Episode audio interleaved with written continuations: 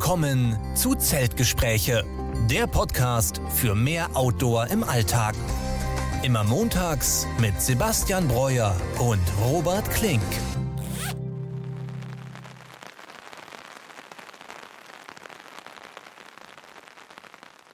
Ja, und damit herzlich willkommen zur 60. Folge unseres Podcasts Zeltgespräche. Diese Woche mit mir Robert Klink und mit Sebastian Breuer. Sebastian, ich grüße dich. Ja, Robert, schönen guten Abend. Hi. Ja, 60. Folge, ein kleines Spezial. Ähm, ich sehe dich gerade seit langer Zeit quasi zum ersten Mal auch wieder über Video. Wir haben lange nicht gesprochen. Du bist in Sri Lanka, wie ich gerade sehe. Und ja, genau. Wo sitzt du gerade? Wie geht's dir?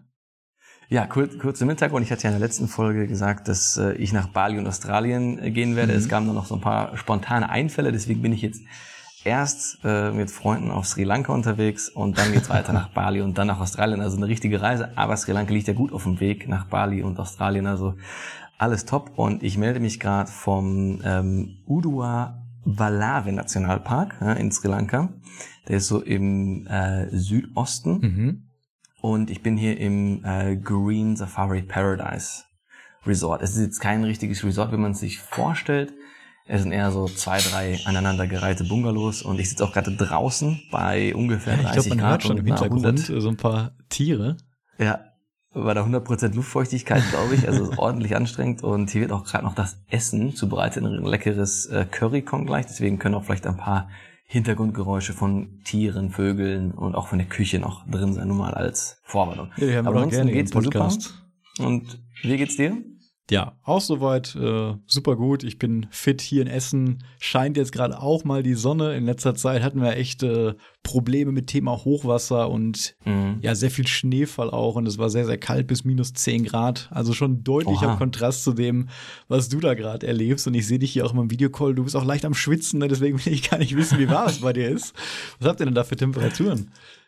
Ja, ich, ich kann ich weiß nicht auswendig, ich kann es gerade nur schätzen. Ich schätze mal, wir haben knapp über 30 und wie gesagt eine wow. sehr hohe Luftfeuchtigkeit. Unvorstellbar gerade hier für mich. Ja. Ich war gerade noch eine Runde laufen, nur drei Kilometer, wirklich durch Schnee halt, ne, direkt bei mir vor der Haustür liegt und mhm. ist natürlich dann schon was ganz anderes. Ja, und auch Hochwasser ist ja immer noch ein Thema ähm, für alle, die irgendwie nah am Fluss wohnen habt ihr vielleicht gesehen. Also die Ruhe hier ist auch total überschwemmt. Am Wochenende mhm. habe ich an der Wupper eine relativ große Wanderung gemacht. Vier Stunden war ich da unterwegs und Schön. da war die Wupper wirklich, also ich habe die noch nie so gesehen. Das hat echt an Stromschnellen erinnert. Die hatte so einen hohen Wasserpegel, so lang gerast. Und sobald mal irgendwie ein kleiner Nebenfluss entstanden ist, der ein bisschen ruhiger war, war der auch sofort eingefroren. Also echt ein cooles Krass. Naturschauspiel. Sah aus wie so ein ja. Baum, der dann mit seinen Zweigen quasi so Eis irgendwie in die Natur geschlagen hat. Ähm, das fand ich schon sehr, sehr spannend. Ja, da mussten Sie mir mal Fotos von schicken. Ich glaube, da hast du mir noch nicht von berichtet oder Fotos von geschickt von der Wanderung, von den gefrorenen Flüssen. Sieht bestimmt richtig gut aus. Ja, gerne. Also es war ja. einfach ganz spontan ähm, eine normale Tageswanderung. Ich glaube 16 Kilometer waren es, ähm, 400 mhm. Höhenmeter, aber dann echt eine beschwerliche Route. Ich habe die auch über Komoot gemacht. Ähm, mhm. Die habe ich auch da gepostet und da ging es echt über Stock und Stein. Also teilweise die Trails ganz zugewuchert und äh, ja. da hätte man eine Machete teilweise brauchen können. Aber im Winter natürlich immer der Vorteil, die Büsche und Bäume sind sehr licht und das ganze Buschwerk, da kann man dann auch immer wieder den Trail finden. Mhm. Und ja, manchmal waren die Wege so klein, da war man echt wieder froh, dann irgendwann auf den Hauptweg zu kommen, um mal ein bisschen laufen zu können.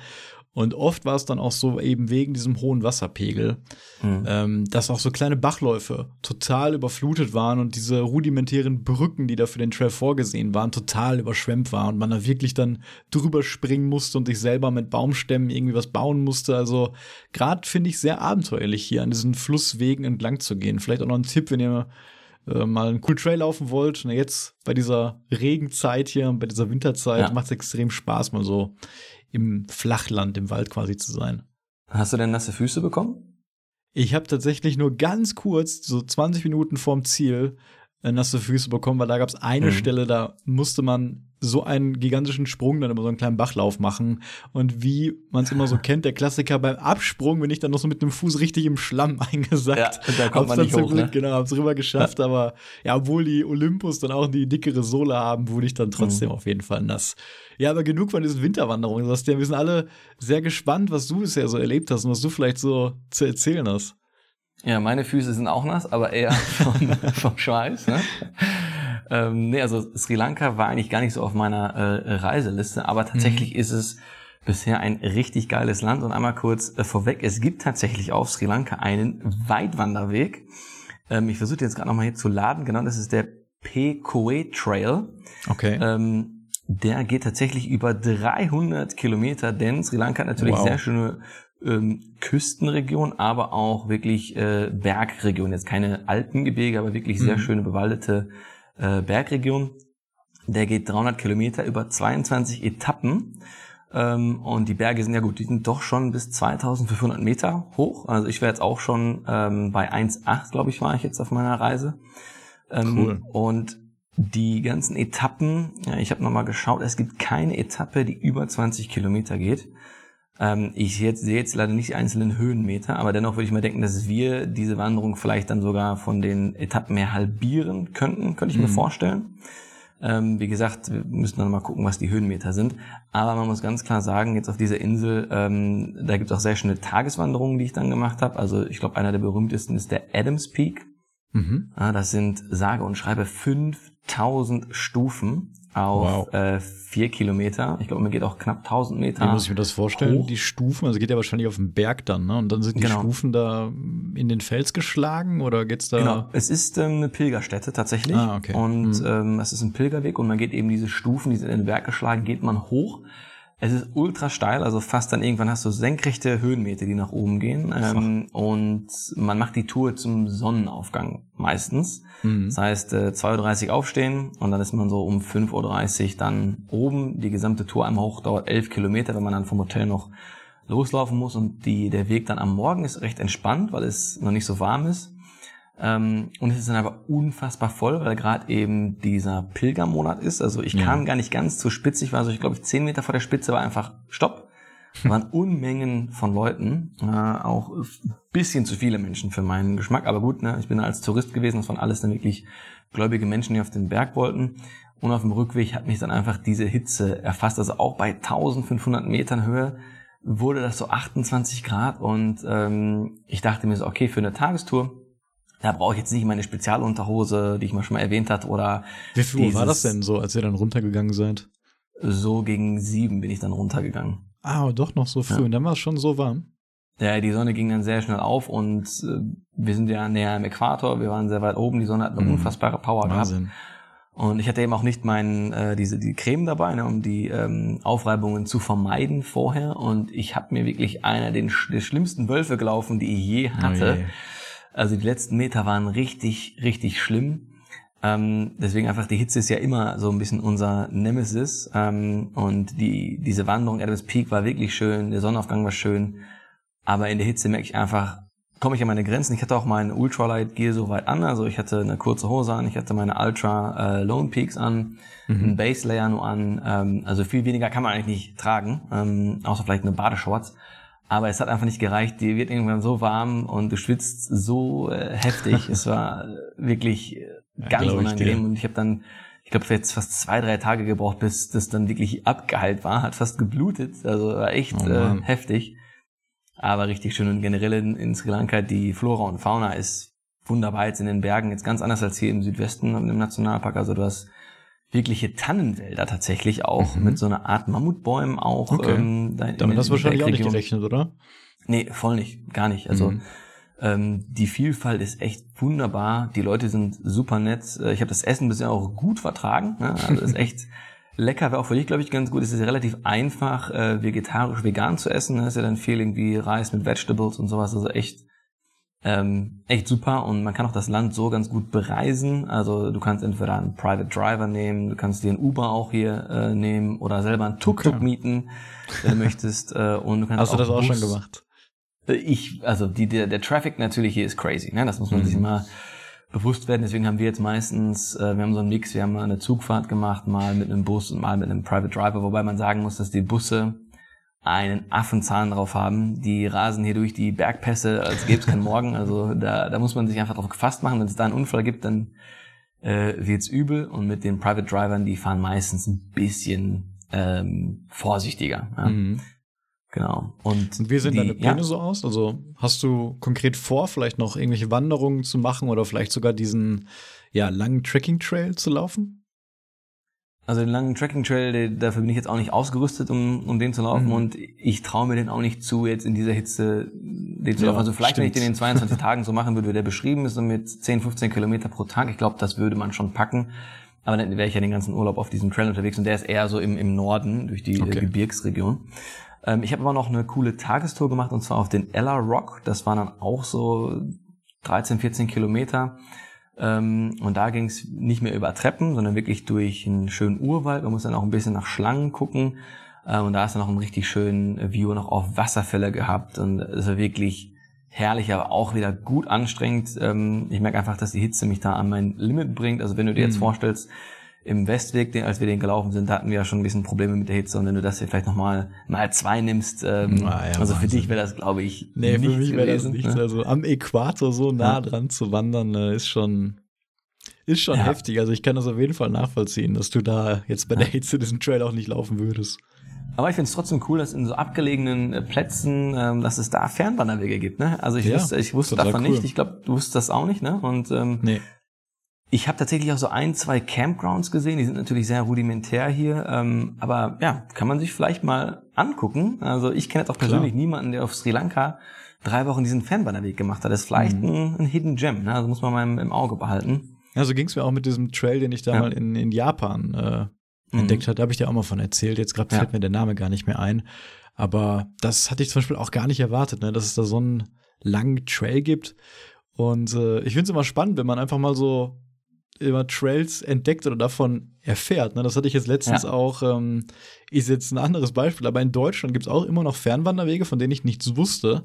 Ah, krass. Ähm, das war jetzt ein Weg, den hatte ich durch Zufall gesehen, der führt von Groningen in Holland bis quasi, ich würde sagen, Teutoburger Wald oder so in Deutschland. Aha, und okay. da ist das Thema wirklich so Urzeit mit Mammut und Steinzeit. Und das ist wirklich ein Trail, wo du viele dieser Monumente siehst oder auch durch so alte Landschaft noch läufst. Mhm. Und der Name fällt mir jetzt aus dem Kopf auch gerade nicht ein, kann ich gerne noch mal nächste Mal erzählen. Ja. Aber den hatte ich habe ich noch nie von gehört. Und er hat eine eigene Internetseite, ähm, total die einzelnen Etappen geplant, viele Bilder und halt so ein richtiger Trail wie auch der Rheinsteig oder der Westweg jetzt. Mhm. Und das fand ich auch extrem spannend. Und da ich ja sowieso gerne in diesem Flachland auch immer unterwegs bin, da oben, ja, ähm, ja fand ich das auf jeden Fall ein spannender Trail. Vielleicht für dich auch interessant. Du stehst ja eigentlich auch so auf so ein bisschen Uhrzeit, ja, äh, geschichtliche Sachen. Ne? Und ja, mhm. fand ich auf jeden Fall auch schon spannend und wusste ich vorher auf jeden Fall auch nichts. Von. Und der wird ja dann auch einige Kilometer haben, ne? Also wird dann auch ja, genau, 200, 300. Auch, ja, auch so 300 meine ich. Ja, stark. Ja, cool, dass man immer noch solche Sachen einfach entdecken kann. Ne? Ja, auf jeden Fall. Ja. Ja, und ansonsten kann ich noch sagen, dass ähm, man tatsächlich in Sri Lanka sehr viel Safari machen kann. Mhm. Ähm, es gibt, glaube ich, so drei berühmte Nationalparks hier. Einer, der ist im Norden, den habe ich jetzt nicht mitgemacht. Und dann bin ich jetzt hier, wie gesagt, im ähm, Südosten. Da gibt es eben den Udua Valave, wenn ich das richtig ausspreche, wo ich jetzt, habe ich gerade eben die Safari hinter mir, erzähle ich gleich von. Dann gibt es noch den Yala Nationalpark, der ist eben für seine Leoparden berühmt, also für die indischen äh, Leoparden quasi. Ähm, der ist bisschen kleiner, aber der hat deswegen die höchste Leopardendichte der Welt. Ja, also okay. da hat man wahrscheinlich echt Glück, einen Leopard sehen zu können. Allerdings gab es ja auch, bevor ich angekommen bin, heftige, heftige Regenfälle. Das heißt, dieser Nationalpark war jetzt erstmal geschlossen wegen mhm. Regenfällen. Und der Uruavalava Nationalpark, wo ich jetzt war, der ist eher berühmt für die Elefanten, für die indischen Elefanten. Okay. Und davon ja. hast du auch einen gesehen. Ich habe heute Morgen ein Foto nämlich von dir bekommen mit einem Elefant drauf. Also nicht nur einen, ähm, also tatsächlich auf der Hinfahrt gestern, also an den Straßen ist ein kleiner Zaun, wie man das vielleicht auch von Deutschland oder von Aha. anderen Ländern kommt, um den Wildwechsel so ein bisschen einzudämmen, dass da keine Autounfälle sind.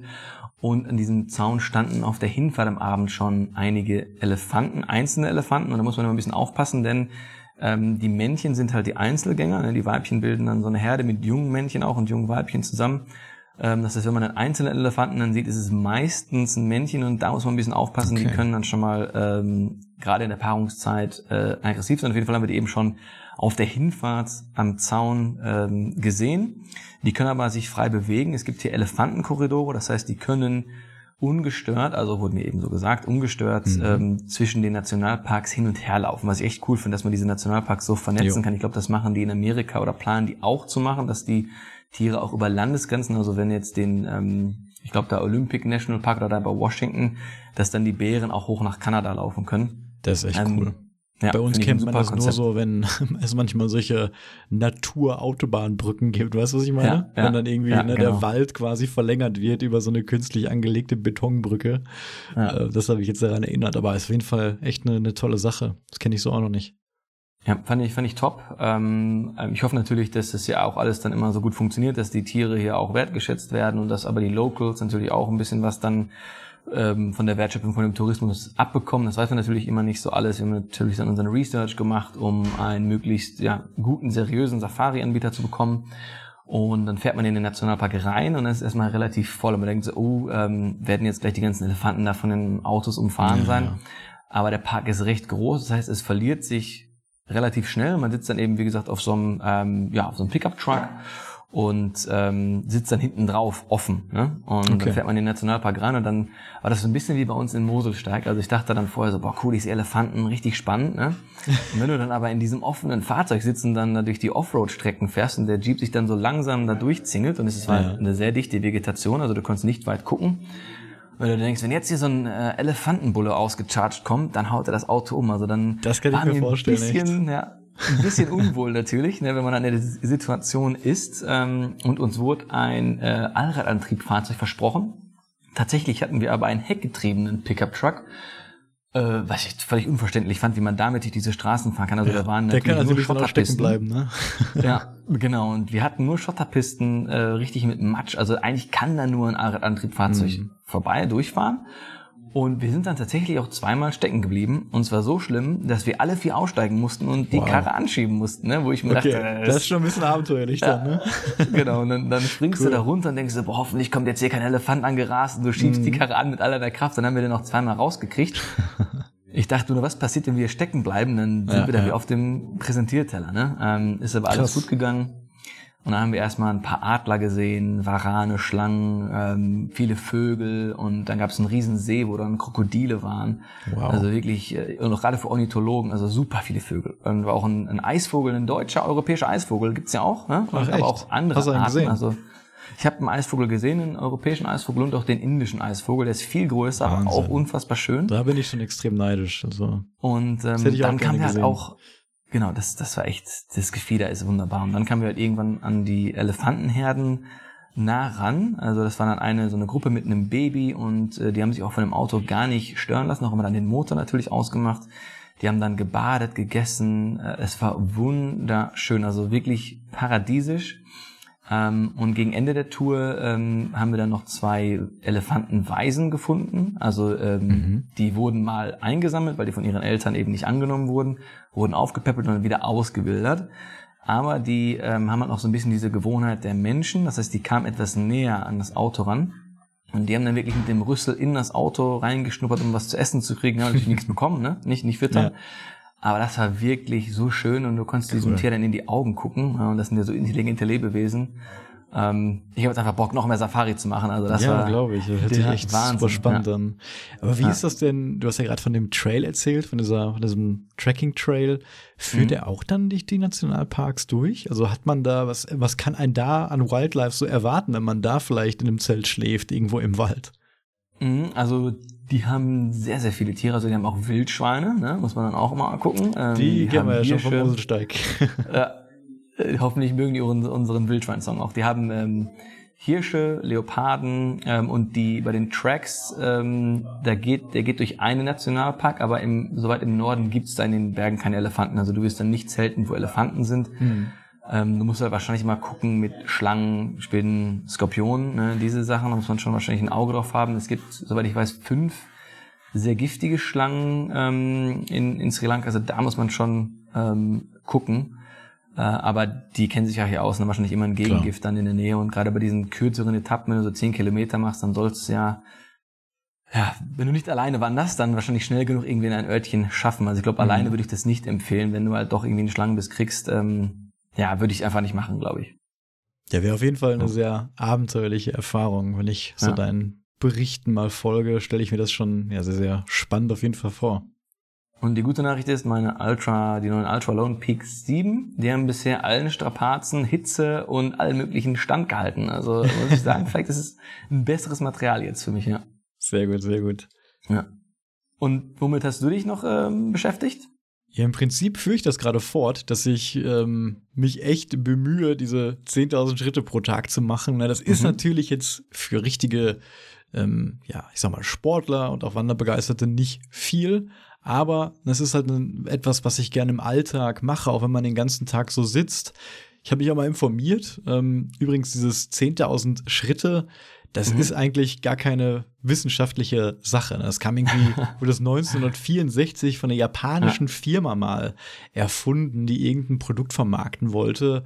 Und die hatte dann so einen Slogan, der einfach ohne wirklich Begründung hieß, ja, 10.000 Schritte am Tag sind dann irgendwie sehr, sehr gesund. Das hat sich dann so eingeprägt. Okay. Es ist aber, ja. das hat sich jetzt auch bei neuen Studien rausgestellt, immer ein sehr guter Wert, obwohl mhm. eigentlich die meisten gesundheitlichen Benefits im Alltag auch schon bei 7.500 Schritte ungefähr okay. erreicht werden.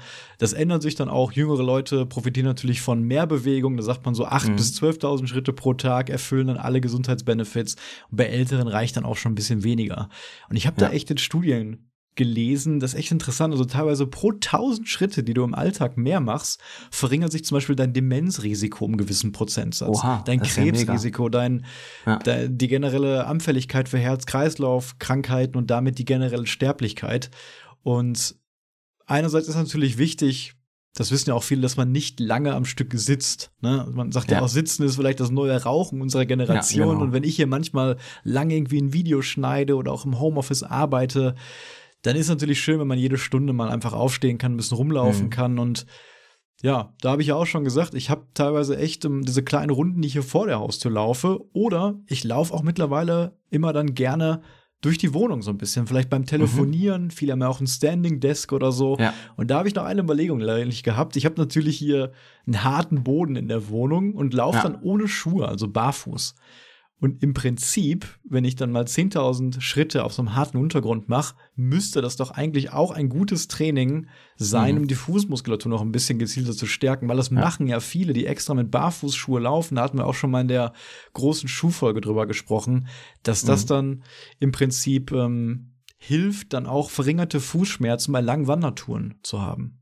Ja, also dazu wollte ich kurz, kurz einwerfen, dass hier aus Sri Lanka die Leute unfassbar viel barfuß laufen. Okay. Über jeglichen Untergrund, sei es jetzt ähm, auf diesen Ella Rock durch den Wald, auf der Straße und tatsächlich diese 5000 Stufen bin ja dann ja in meine Ultras hochgelaufen mit äh, dreifacher Dämpfung mhm. meiner extra Sohle und dann sind Leute, die laufen barfuß auch oder in Flipflops. Ja, das ist echt gewöhnlich. Die kämpfen sich ne? da hoch. Mhm. Und also ich glaube, die würden im Schleswig-Holstein-Steig keine Probleme mit Fußschmerzen haben. Ne? Ich glaube, die haben echt hart trainierte Füße. Also das wird auf jeden Fall helfen, ja. Ja. Ja, da kommt schon drauf zu sprechen. Ne? Das war eben mhm. der Endgedanke. Vorbereitung auf den Schleswig-Holstein-Steig 360 ja. Kilometer sind es ja, glaube ich, mit 50 Kilometer Etappen teilweise, die nur über viel Asphalt führen, muss man einfach so sagen. Ne? Und ja. du hast ja schon letzte Folge, glaube ich, oder vorletzte gesagt, du machst dir keine Gedanken, dass wir das nicht schaffen. Wir schaffen es ja immer, nur die Frage mhm, genau. ist, wie viel wir leiden müssen. Ne? Und ja. die Hauptangst habe ich vor den Fußmuskelschmerzen einfach. Ne? Das ja, ist so Faktor eins der Begrenzung. Ich glaube, von der körperlichen Energie und von, weiß ich nicht, Technik und Erfahrung und Campingsports, mhm. das schaffen wir alles. Und auch von der Versorgung nur die Fußmuskelschmerzen, die ja da geben wir schon alles mit unseren Schuhen, mit den Einlegesohlen und ich denke mit dem gezielten Training vielleicht, dass ich mal ja. wirklich barfuß auch viel mich bewege, ähm, hilft das vielleicht dann auch noch mal ein bisschen. Ja, also ich laufe jetzt ja auch natürlich einigermaßen viel barfuß und ich glaube, das Gute ist bei den Fußschmerzen, ähm, ich hatte die jetzt ja auch einmal in Fenlo, falls jemand die, dieses Video auch gesehen hat, wir sind nach Fenlo gelaufen, auch an einem Tag, ich glaube 46 Kilometer, sehr viel über Asphalt und da hatte ich zum ersten Mal diese Fußschmerzen. Und ich war darauf halt nicht vorbereitet, auf diese Stärke mhm. des Schmerzes. Und ich weiß ja. jetzt halt, was mich erwartet. Und dann kann man sich besser mental darauf vorbereiten. Also wenn man das einmal erlebt hat, man weiß, okay, das schmerzt unfassbar. Aber es passiert nichts Schlimmes. Man kann weiterlaufen. Man muss halt dann mental damit kämpfen. Und das weiß ich jetzt. Und deswegen glaube ich, dass ich da mental schon mal gut drauf vorbereitet ja. bin. Wenn man aber diesen Schmerz noch nicht hatte und der dann kommt, aber das ist schon äh, hart, würde ich sagen. Ne? Auf jeden Fall. Ja. Ich will der Vollständigkeit halb einmal sagen, es ist wirklich erstmal nicht schlimm, wenn man diesen Schmerz ja. ignoriert ne, und dann nicht durchbeißt. Das hält aber auch nur für eine begrenzte Zeit. Ne? Also ich kenne Erfahrungsberichte mhm. von amerikanischen Longtrails, wo die Leute wirklich dann über Wochen ihre Fußmuskelschmerzen ignorieren. Okay, ja. Und das kann dann schon dann irgendwann wirklich zu ernsthaften Problemen und längerfristigen Schäden führen. Ne? Mhm. Aber wenn man okay. sich mal so einen Tag dann durchbeißt, ist natürlich dann kein Problem. Aber wir werden alle ähm, ja, Möglichkeiten wahrnehmen, die wir haben. Vielleicht genau. neben dem Trail mal laufen, über die Wiese, ja. natürlich Tracking-Stöcke benutzen und auch darauf achten, viel Gewicht beim Laufen immer drauf zu verwenden. In den Pausen vielleicht mal ähm, ja, die Schuhe ausziehen, Füße ein bisschen massieren genau. oder so. Hochlegen. Und ja, das kriegen wir schon, kriegen wir schon irgendwie hin auf jeden Fall. Genau, das schaffen wir, ja. Ja, ansonsten, ähm, mir wurde jetzt neulich erst klar, das wusste ich nämlich vorher gar nicht, dass man bei Spotify auch eine Kommentarfunktion hat. Und es ist mhm. dann unter dem Punkt Frage und Antwort zu finden. Und deswegen Entschuldigung an alle unsere Hörer, die da schon in den letzten 60 Folgen, das ist ja heute auch eine Jubiläumsfolge, so ein bisschen die 60. Mhm, ja. Es gab bestimmt ja 50 Fragen, die nur bei Spotify gelandet sind, die wir einfach Aha. nie zur Kenntnis genommen haben. Okay. Und teilweise natürlich auch dann sehr nettes Feedback wieder. Deswegen danke auf jeden Fall. Und ähm, viele der Sachen, weiß ich, haben wir auch schon behandelt äh, und mittlerweile beantwortet. Aber ich werde da noch mal in Zukunft auch gezielter reinschauen. Das heißt, wenn ihr Fragen habt, könnt ihr das natürlich auf Spotify tun. Mittlerweile ja auch auf YouTube auf jeden Fall. Und ich weiß gar nicht, sowas denn gibt es bei iTunes auch irgendwie eine Kommentarfunktion? Ich glaube, da gibt es nur die Bewertung mit ähm, genau, Text. Da, ne? ähm, wenn man dann ein Review schreibt, dann kann man da quasi einen Kommentar da lassen. Aber ich glaube, eine direkte Kommentarfunktion gibt's nicht, beziehungsweise ich habe keine Kommentare gesehen. Heißt nicht, dass es die nicht gibt, aber soweit ich weiß, gibt's da keine. Ja. Ja, also wir achten darauf. Stellt uns gerne weiterhin Fragen, schickt uns mhm. Packlisten, schlagt uns Themen vor, die wir hier behandeln. Das machen wir natürlich ähm, genau. sehr, sehr gerne. Genau, vielleicht kann ja. ich da einmal einwerfen. Du hast ja, ja auch klar. erwähnt, dass auch jemand mal meine Packliste ansehen wollte. Da kurz äh, zur Entschuldigung, die Gewichtsangaben sind alle up to date. Ja, also da ist dann auch schon mein neuer Rucksack der Atom Packs mit drin und die OMM Regenhose. Allerdings habe ich die Namen und die Bilder noch nicht abgegradet. Also die Gewichtsangaben stimmen, Namen und Bilder teilweise nicht hundertprozentig. Ja. Okay, dann können wir die auch gerne mal rumgeben. Es wurde auch letztens nach der Packliste gefragt, die unser Zuhörer uns geschickt hat. Mhm. Ähm, die habe ich jetzt in YouTube auch mal kommentiert. Ähm, die haben wir jetzt nicht direkt der Folge angehangen, weil manchmal enthalten solche Packlisten vielleicht auch private Informationen. Wir ja. haben aber nochmal nachgefragt, wir können die ähm, gerne teilen, deswegen alle, die Interesse haben, können am besten auf YouTube gucken. Die findet sich da unten in den Kommentaren. Jo. Ja, ansonsten vielleicht noch Thema Outdoor News. Äh, ist ja auch mal so eine mhm. Rubrik hier bei uns. Ich habe ja genau vor einem Jahr jetzt fast, also letzten Januar, nochmal großflächig die Decathlon-Artikel getestet, also im mhm. Hinblick auf Ultraleicht. Und habe ja echt ein paar spannende Entdeckungen gemacht. Diesen einen Climbing-Rucksack, ähm, der ja viel leichter ist als die leichtesten Trekking-Rucksäcke, die Decathlon ja. anbietet. Und ähm, habe dann aber auch festgestellt, dass einige Artikel immer noch sehr, sehr schwer sind, die leichter sein könnten. Unter anderem habe ich mhm. damals den Kocher kritisiert. Ja. Denn äh, der war echt schwer, echt groß, hatte Funktionen, die man nicht unbedingt so braucht. Der Topf, da gab es auch keinen aus Titan. Das hat sich zum Teil jetzt geändert, denn Decathlon hat einen neuen Kocher auf den Markt gebracht. Geil. 50 ja. Gramm. Super. Im Vergleich ja. zum BAS doppelt so schwer, aber mhm. das ist eine andere Kategorie, weil beim BAS hat man eben die Sicherheitsbedenken. Genau. Da ist die Fassung eben nicht aus einem separaten Metall. Das heißt, es kann unter Umständen passieren, dass der Kocher sich selber so weit erhitzt, dass es auf die Gaskartusche geht und da vielleicht etwas passiert. Deswegen mhm. hat man da ja lieber ein anderes Metall dran, was da nicht wärmeleitend ja. ist. So ist das zum Beispiel auch bei dem ähm, EOE Lithium-Kocher. Der hat dann auch noch ein anderes Metall und bei vielen anderen und so jetzt auch bei dem Decathlon-Produkt. Ich habe gar keinen Preisgrad im Kopf, ähm, ist aber dann auch auf jeden Fall ein super Einsteigerprodukt für alle, die jetzt noch keinen ultraleichten Kocher haben. Da macht ihr auf jeden Fall mit dem neuen von Decathlon äh, nichts falsch. Genau, da wollte ich noch ganz kurz einwerfen. Da ist mir noch eingefallen, was mir im Moselstärker passiert ist. Das haben wir, glaube ich, noch gar nicht erwähnt dass ich dann beim Eindrehen meines Kochers, ähm, glaube ich, das Gewinde von der Gaskartusche kaputt gemacht habe und dann, das war, glaube ich, am zweiten Tag hm. das Gas ausgetreten ist. Ich musste dann quasi den Kocher die ganze Zeit draufgeschraubt lassen, damit kein weiteres Gas austritt, denn das wäre für uns echt blöd gewesen, weil du hast ja nur dein S-Bit dabei gehabt, das für dich genau abgezählt war und ich ja. hatte jetzt keine andere Kartusche dabei. Das heißt, das wäre dann schon so ein bisschen ein heikles Thema geworden, um eben Essen und einen Tee und einen Kaffee zu kochen. Ähm, also ich weiß nicht, ob es jetzt an, der, an dem Kocher lag, an dem Gewinde oder an der Gaskartusche, ähm, mhm. aber da musste man auf jeden Fall ein bisschen äh, mit aufpassen. Ja, ich hatte das auch schon ein oder zweimal wirklich diesen Austritt von Gas und mhm. ich meine mich zu erinnern, dass ich dir auch eine halbe alte Gaskartusche mitgebracht habe. Ja. Und ich denke mal, dass diese Gewinde einfach irgendwann nachgeben. Wahrscheinlich, wenn du 100 Mal einen Kocher drauf und dran schraubst. Mhm. Ähm, oder auch durch starke Wärme- und Kältephasen mal gehst und das Plastik vielleicht so ein bisschen sich abnutzt, dann kann schon mal sein, dass das Ventil und das Gewinde da ein bisschen lose werden. Kommt ja. vielleicht auch auf den Hersteller der Gaskartusche an. Ich weiß gar nicht, was du da jetzt hattest. Aber ich weiß noch, als es passiert ist wir da in der Hütte oben saßen, in diesem genau, Wachausguck, ja. und haben wir beide kurz überlegt, so während das Gas ausgetreten ist, ja, was machen wir denn jetzt? Ne? Wie können wir damit mhm. umgehen? Und dann ist es ja eigentlich ein guter Trick, den man sich mal merken kann. Wenn das passiert, einfach mhm. den Kocher draufgeschraubt lassen und zumachen. Ja. Und bei dem BRS genau. hat es auch nicht viel Platz weggenommen und das hat ja auch dann nee. funktioniert und war ein dichtes, genau äh, sebastianisches Siegel, wie du immer sagst. Genau, ja. Und ich konnte damit auch den Rest der, des Tracks kochen. Also hat super funktioniert, ja. Ja, äh, genau, was ich sonst noch erzählen kann. Also der Kocher einerseits ein Upgrade von Decathlon Sachen, dann natürlich das ultraleicht Zelt, das hat sich ja auch verändert. Ich habe da noch das mhm. MT Track 900 gezeigt, was auf jeden Fall auch ganz okay war. Jetzt gibt es aber durchaus noch eine leichtere Option, ähm, die ich auch gerne mal testen möchte. Habe ich selber noch nie drin geschlafen, werde ich aber bald mal machen. Dieses Zelt gibt es wohl nicht im Store bei Decathlon. Also wenn ihr das haben okay. wollt, bringt es nicht ins Geschäft zu fahren, sondern das ist ausschließlich, so wie ich das jetzt erfahren habe, nur online erhältlich. Ne, also mhm. wenn da jemand Interesse hat, ist ein super Einsteigerzelt, dann kann er das online bestellen. Ansonsten okay, habe ich cool. noch ein neues Produkt zu Hause, nämlich den Lightway Simple Kilt.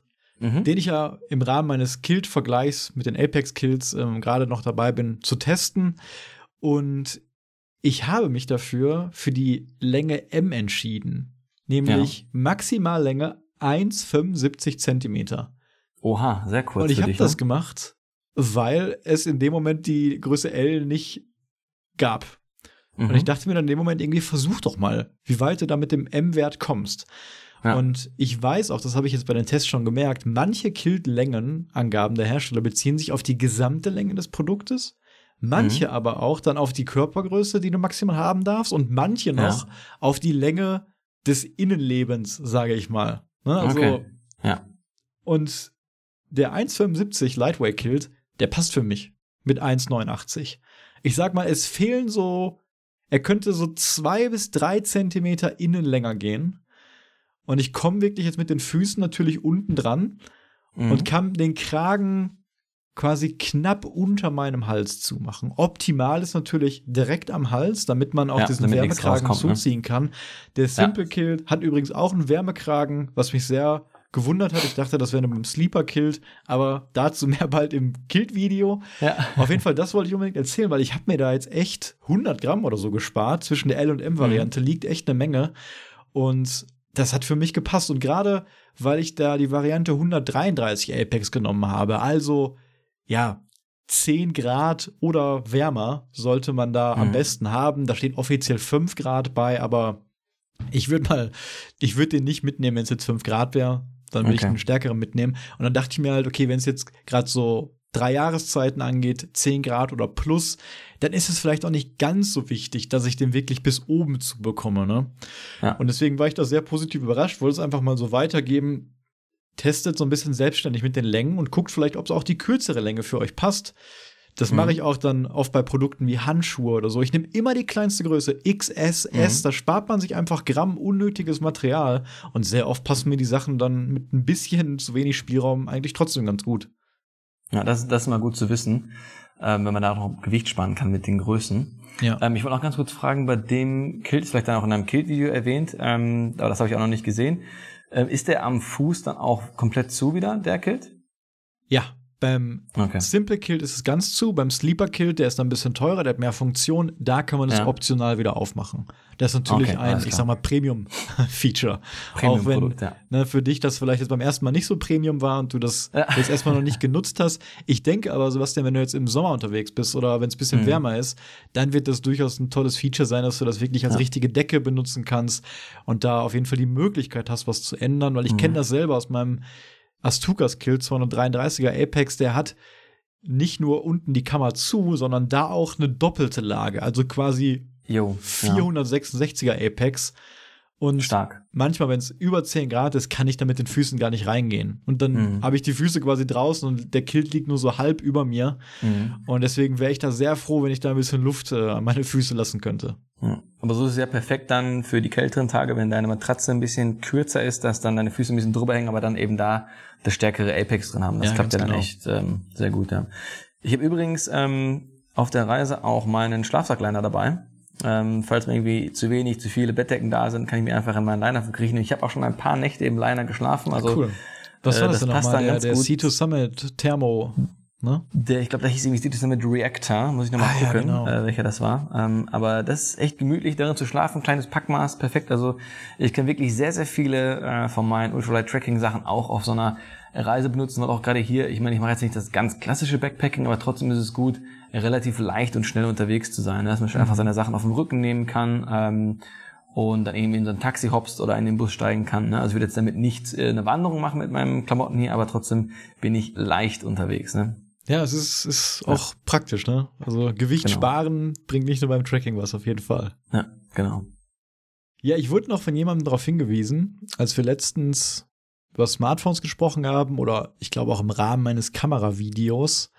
Ähm, du weißt doch noch in Schweden auf dem Kungsläden, das kennen auch bestimmt viele Hörer selb, selber, da hat man manchmal das Problem, dass Feuchtigkeit einfach in den Ladeport kommt. Habe ich ja schon oft erzählt. Ja.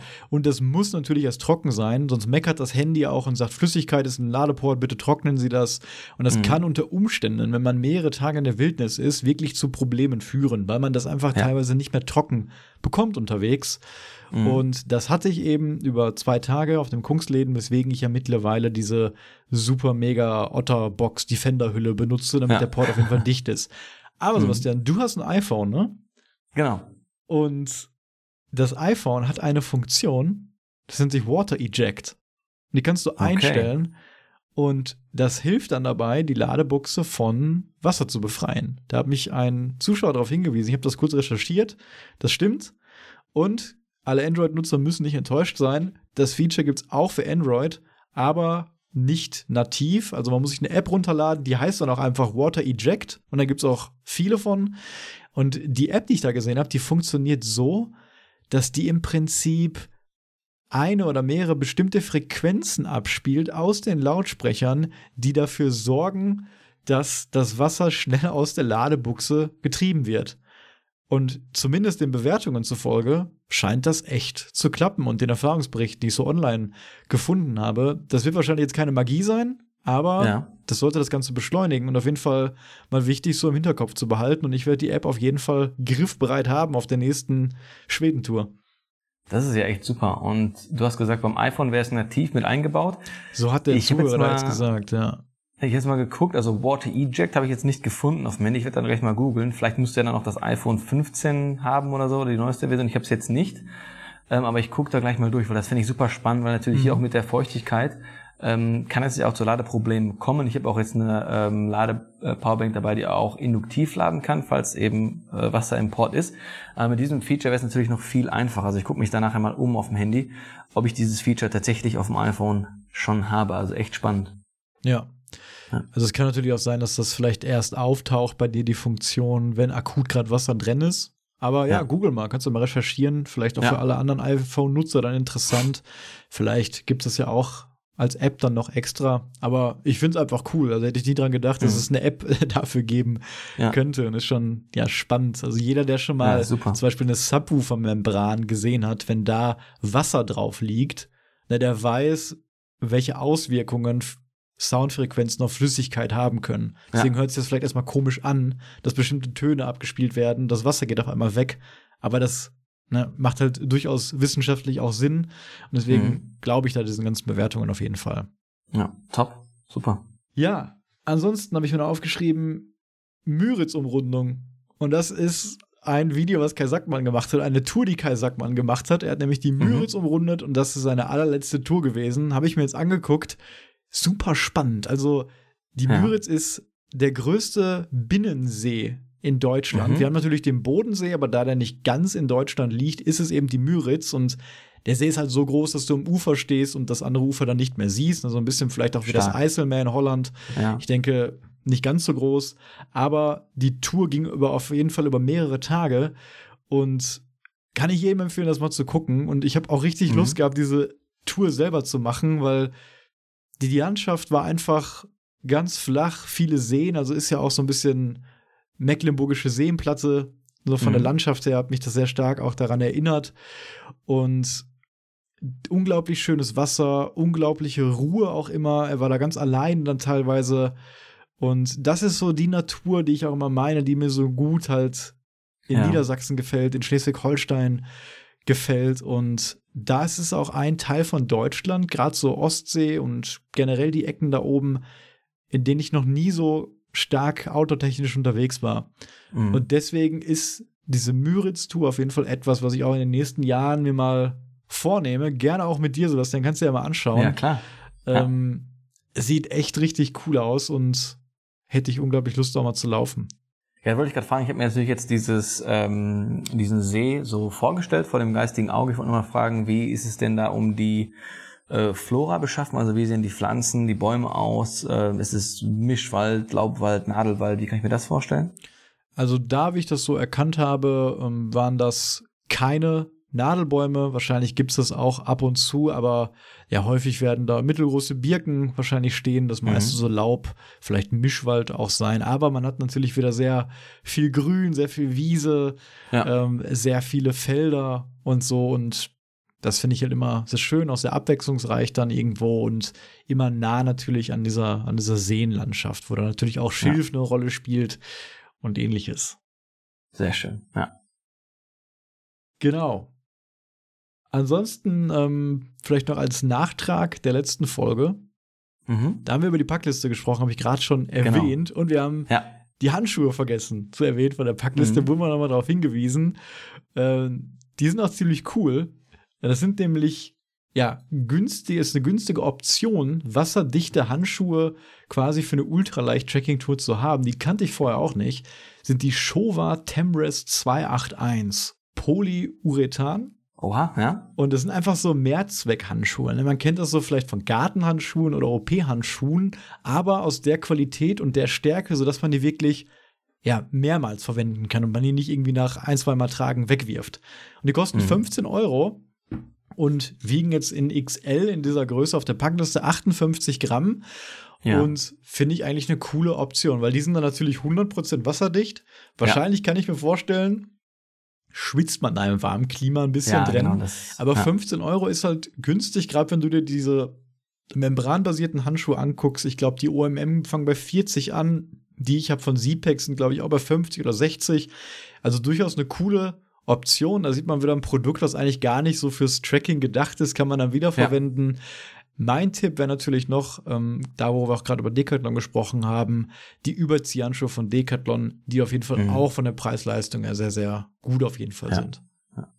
Und ich muss dann auch noch dazu sagen, äh, ich hatte ja vermutet, dass der gute Herr die etwas weitere Version der Tamarest äh, mit hat und da ein bisschen bei den Grammangaben geschummelt hätte, aber das stimmt nicht. Er hat auch nochmal bestätigt, er hat die ganz normale Tamarest, auch wenn er selber vielleicht ein bisschen äh, breiter ist von den Schultern und er hat auch nochmal gesagt, dass er in Amerika hat ja auch den PCT etc. schon gelaufen, dass er auch nur auf einer Faltmatte in Torsolänge geschlafen hat. Also ähm, da ist für ihn wahrscheinlich diese Also kleine meine Vermutung ja eher richtig, ne, als ich gesagt Ja, habe, genau. ähm, dass manche das echt so machen. Ja, genau. Also, Also ist nicht jeder so luxuriös unterwegs wie du mit deiner Regular White. ja, ich habe da ja, schon sehr viel Respekt, Komfort dabei. also, Dann hat er, es war ja auch die X-Term NXT Genau. und ja, das widerspricht ja so ein bisschen an meiner These, dass es quasi ratsam und notwendig wäre, bei diesen Temperaturen dann doch lieber ein bisschen breiter zu werden. Außer er Mhm. gibt vielleicht die Rückmeldung, dass er wirklich mal gefroren hat in den Nächten. Aber Ja. vielleicht sind minus 5 in der X-Term auch noch echt durch diesen hohen R-Wert sehr gut erträglich. Und das wäre vielleicht Ja. eher ein Problem bei noch kälteren Temperaturen. Genau. Aber auf jeden Ja. Fall interessant und zeigt mal wieder, dass weniger im Prinzip auch ausreicht, wenn man sich damit so einigermaßen arretier, arrangieren kann. Genau, ich. arrangiert, ja. genau, arrangieren kann.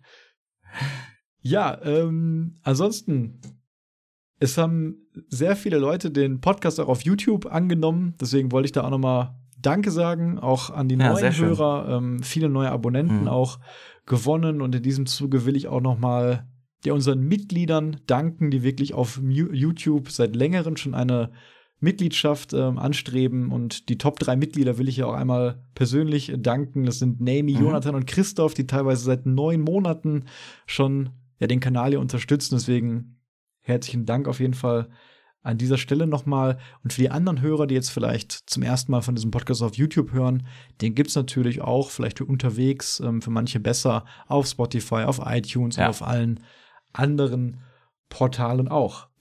Genau. Ja, das war im Prinzip alles, was ich mir jetzt gerade hier aufgeschrieben habe. Ähm, Sebastian, wie sieht denn jetzt dein restlicher Tag aus und was erwartet dich noch in den nächsten Tagen und wie lange bist du überhaupt jetzt noch ähm, dort? Genau, so jetzt heute Abend. Ich denke mal, dass äh, das Curry wird gerade zubereitet. Ich denke mal, in einer halben Stunde ist es fertig. Dann kann ich mir das äh, zugute führen. Und dann geht es Richtung äh, Südküste, ähm, die Städte Mirissa, Veligama. Ähm, dort kann man dann auch Whale-Watching machen. Es gibt da eine Blauwalpopulation. Ähm, da auch natürlich wieder gucken, dass man da einen seriösen Anbieter nimmt, der nicht zu nah an die Tiere ranfährt etc. Ja, ähm, aber da hat man eben die Chance, das größte Lebewesen äh, der Welt sich anzuschauen mhm. mit dem Blauwal wenn wir den sehen, wäre natürlich magisch. Also da ja. hoffe ich natürlich drauf. Ähm, und ich bin dann so bis, ja. Dann erwarten wir auf Ende. jeden Fall eine, ja? eine Story auf Instagram mit einem Video davon. Natürlich. ich muss eh noch ein paar Fotos hochladen. Also da kommt auf jeden Fall noch was von den ersten äh, Wochen hier. Und äh, genau, dann geht's Ende Januar dann genau nach Bali, da dann eher zum Tauchen. Also da soll es dann nach Raja Ampat gehen, falls jemand das kennt, das ist einer der äh, artenreichsten Riffe der Welt. Mhm. Äh, Freediving wäre es aber, ne, also äh, ohne äh, Sauerstoffflasche. Und dann geht's noch nach Australien, die Ostküste, da würde ich dann Carcamping machen. Also da werden wahrscheinlich noch viele coole Geschichten erwarten. Und ich weiß auch, dass wir natürlich auch noch ein paar Packlisten, glaube ich, in der Hinterhand haben, die wir auch noch mal in den nächsten Klar. Folgen durchgehen können. In der ne? nächsten genau. Folge, da würden wir gerne mit euch mal über die klassischen Wanderweisheiten sprechen. Mhm. Also da gibt's ja viele, die man immer so aufgeschnappt hat, die allgegenwärtig sind. Und dann vielleicht können wir mal prüfen, stimmen die überhaupt und wie finden wir die Wanderweisheiten? Oder gibt es vielleicht Weisheiten, ja, die wir jetzt nur kennen und vielleicht uns selber aufgefallen sind, die teilen wir natürlich gerne. Wenn ihr vielleicht Wanderweisheiten habt in irgendeiner Form, ob er unbekannt oder bekannt, könnt ihr uns die gerne auch mal schicken. Dann sprechen Sebastian und ich mal ähm, darüber. Und Sebastian, genau. du kannst ja auch auf deiner ja, auf deinem Urlaub, in deinem Urlaub mal ein paar Gedanken machen zu Wanderweisheiten. Genau. Vielleicht fallen dir auch ja. noch ein paar ein. Und ich denke mal, dass du immer noch in Sri Lanka dann sein wirst, vielleicht, wenn wir die nächste Folge machen. Mhm. Und auf jeden Fall super, ja, dass das geklappt hat, dass du die Zeit quasi vom anderen Ende der Welt hier übrigen konntest für uns. Und ich bin ja. positiv überrascht, wie gut das geklappt hat. Also die Videoübertragung ist ja super anscheinend. Also das WLAN funktioniert. Und ich glaube, mit deinem neuen Mikrofon, was du dir extra für diesen Urlaub jetzt zugelegt hast, scheint ja auch alles zu klappen. Genau, also das Setup ist natürlich relativ simpel, aber ich habe hier WLAN. Ähm, ich bin beim WhatsApp-Call, spreche ich gerade mit dir und es ist ein dieses OM-Systems-Mikrofon, was super leicht ist, gute Akkulaufzeit und äh, ja, klappt bisher super. Ich hoffe, dass die Tonqualität auch überzeugt und nicht zu viele Nebengeräusche drin sind. Das ähm, werde ich genau, gleich beim Schnitt mir anhören. ja, genau. Ja, da sieht man schon, finde ich, äh, die Vorzüge immer vom Internet. Ne? Das ist für viele ja. selbstverständlich, aber in solchen Momenten ist das schon verrückt, ne? Du sitzt am anderen mhm. Ende der Welt und wir unterhalten uns ja ganz locker, so eigentlich wie immer, ja. über unsere genau. Themen wie Wandern und Urlaub und alles. Und ja, man darf halt nie vergessen, welche Distanz dahinter liegt und vor allem, mhm. wo dann auch alle Hörer im Prinzip von dieser Folge hören. Ne? Also es ist schon mhm. echt eine tolle Möglichkeit. Okay. Ja, ist super. Ja, Sebastian, dann wünsche ich dir auf jeden Fall noch einen schönen Tag oder wahrscheinlich bei dir schon einen schönen Abend. Und ja, genau. äh, schick gerne mal Fotos, auch bei Instagram, dann können wir dir folgen. Und dann freue ich natürlich. mich auf die nächste Folge, wenn du die Zeit erübrigen kannst. Ja, natürlich. Sehen wir uns nächste Woche, ne? Super. Alles klar. Bis dann. Alles klar. Ciao. Ciao.